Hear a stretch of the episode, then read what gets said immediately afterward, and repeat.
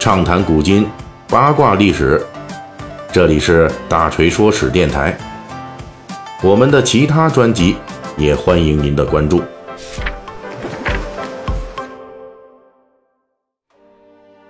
我们三国的这些期啊，一直聊这个徐州境内的呃各路的诸侯啊。那上一期呢，我们已经从徐州的第一任长官全能战士陶谦讲到了徐州，就是接任他的这第二任诸侯，那就是咱们的刘皇叔刘备啊。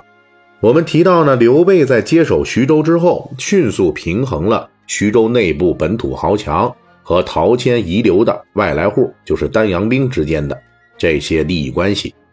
同时也获得了徐州周遭各大豪强势力的相对认可。从而在徐州迅速站稳脚跟，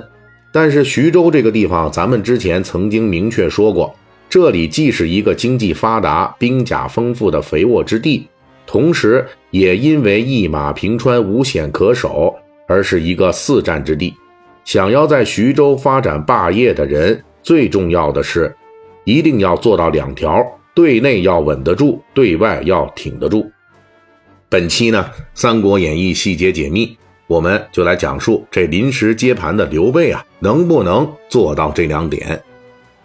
之前我们说到，徐州在陶谦统治时代，内部一直是两大集团之间的斗争，一方是徐州本土豪强势力，另一方呢，则是陶谦以及他从老家引入的丹阳兵。在陶谦去世之前，正是出于平衡各方势力的需求，陶谦才挑中了刘备。而刘备上任之后呢，迅速与徐州本土豪强势力陈登、糜竺等人结成了稳固的阵线。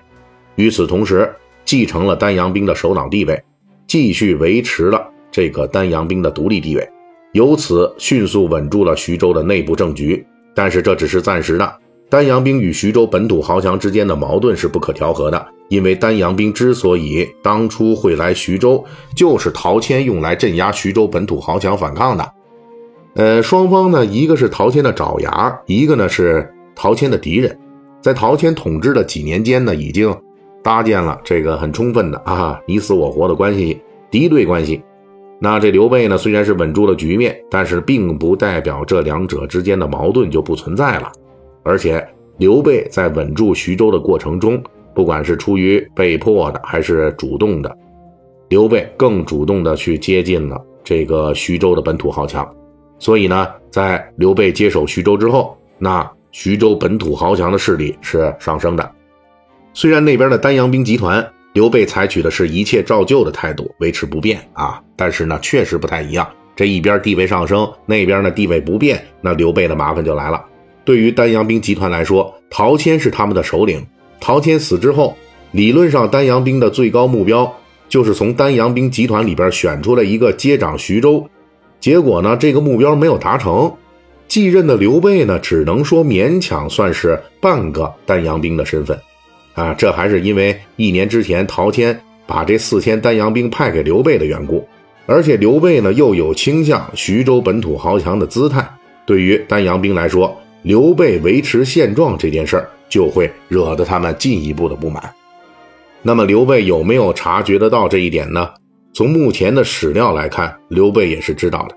但是刘备在接手徐州之后，最缺的就是时间。准确来说，是因为缺乏足够实力导致的缺乏时间。对于一个接盘侠来说，刘备接手徐州之后，对陶谦率领的丹阳兵集团最理想的方式就是把丹阳兵的头领调离原来岗位，同时把自己的人马派进丹阳兵集团担任各级头目。并分地驻扎，进而逐步分化丹阳兵，逐渐掌握整个丹阳兵集团，也就是所谓的换头目、掺沙子啊。这也是东汉末年三国时代军阀之间互相吞并队伍时经常使用的标准套路。但是刘备面临的问题是啊，分化和瓦解丹阳兵集团这个过程是需要时间的，而且更麻烦的是呢，刘备自己的兵力严重不足。根据大锤之前张回的叙述啊，刘备在接盘徐州时，他自己的部队大致是一千精锐幽州骑兵，加上一千左右的镇压黄巾骑兵的老本儿，外带几千只能摇旗呐喊，上不了战场的饥民。在陶谦暂驻了四千丹阳兵之后，刘备才算有五六千人的可以一战的队伍，这才是中等军阀。而且大锤之前估计过，在分兵给刘备之后，陶谦当时手里掌握的还至少有一万人左右的丹阳兵。换言之，刘备如今当了徐州的头领，但是他手里的满打满算只有六千人的队伍，却要去控制一支一万人以上的丹阳兵队伍。而且请注意，刘备手里的这六千人，还有四千是刚投奔他不足一年的丹阳兵。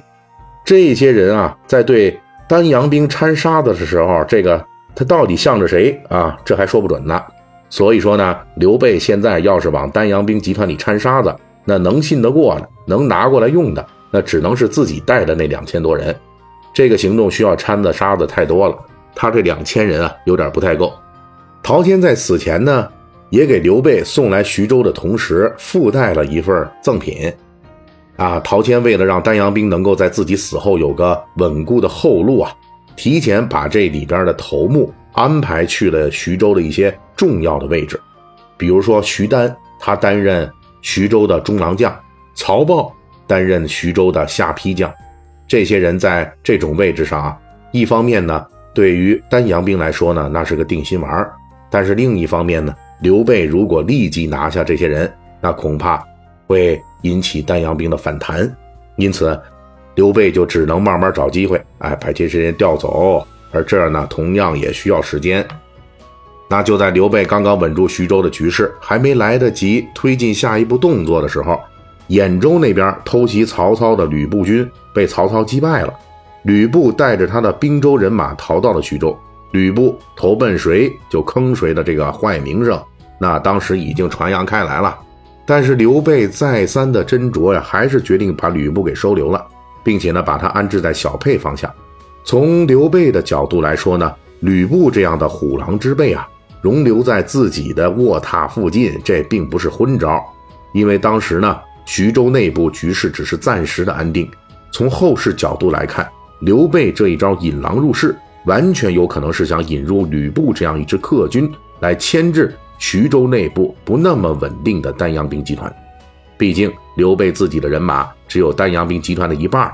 加上徐州本土势力也不过是双方平手，有吕布这个外来户，那能够让丹阳兵集团有所忌惮。而且刘备呢是刚刚担任徐州长官，属于汉末诸侯中的新丁，威信和号召力都需要建立。这时候一上台就杀掉投奔自己的人，以后谁还敢来投奔他呢？由此看来，刘备这一招引狼入室啊，是经过深思熟虑的选择。应该说，刘备在接手徐州和稳定徐州的处理过程中，表现出了非常老练的水平。那么，为什么他还会去丢掉徐州呢？下一期的《三国演义》细节解密，咱们继续讲述。本期大锤就跟您聊到这儿，喜欢听您可以给我打个赏。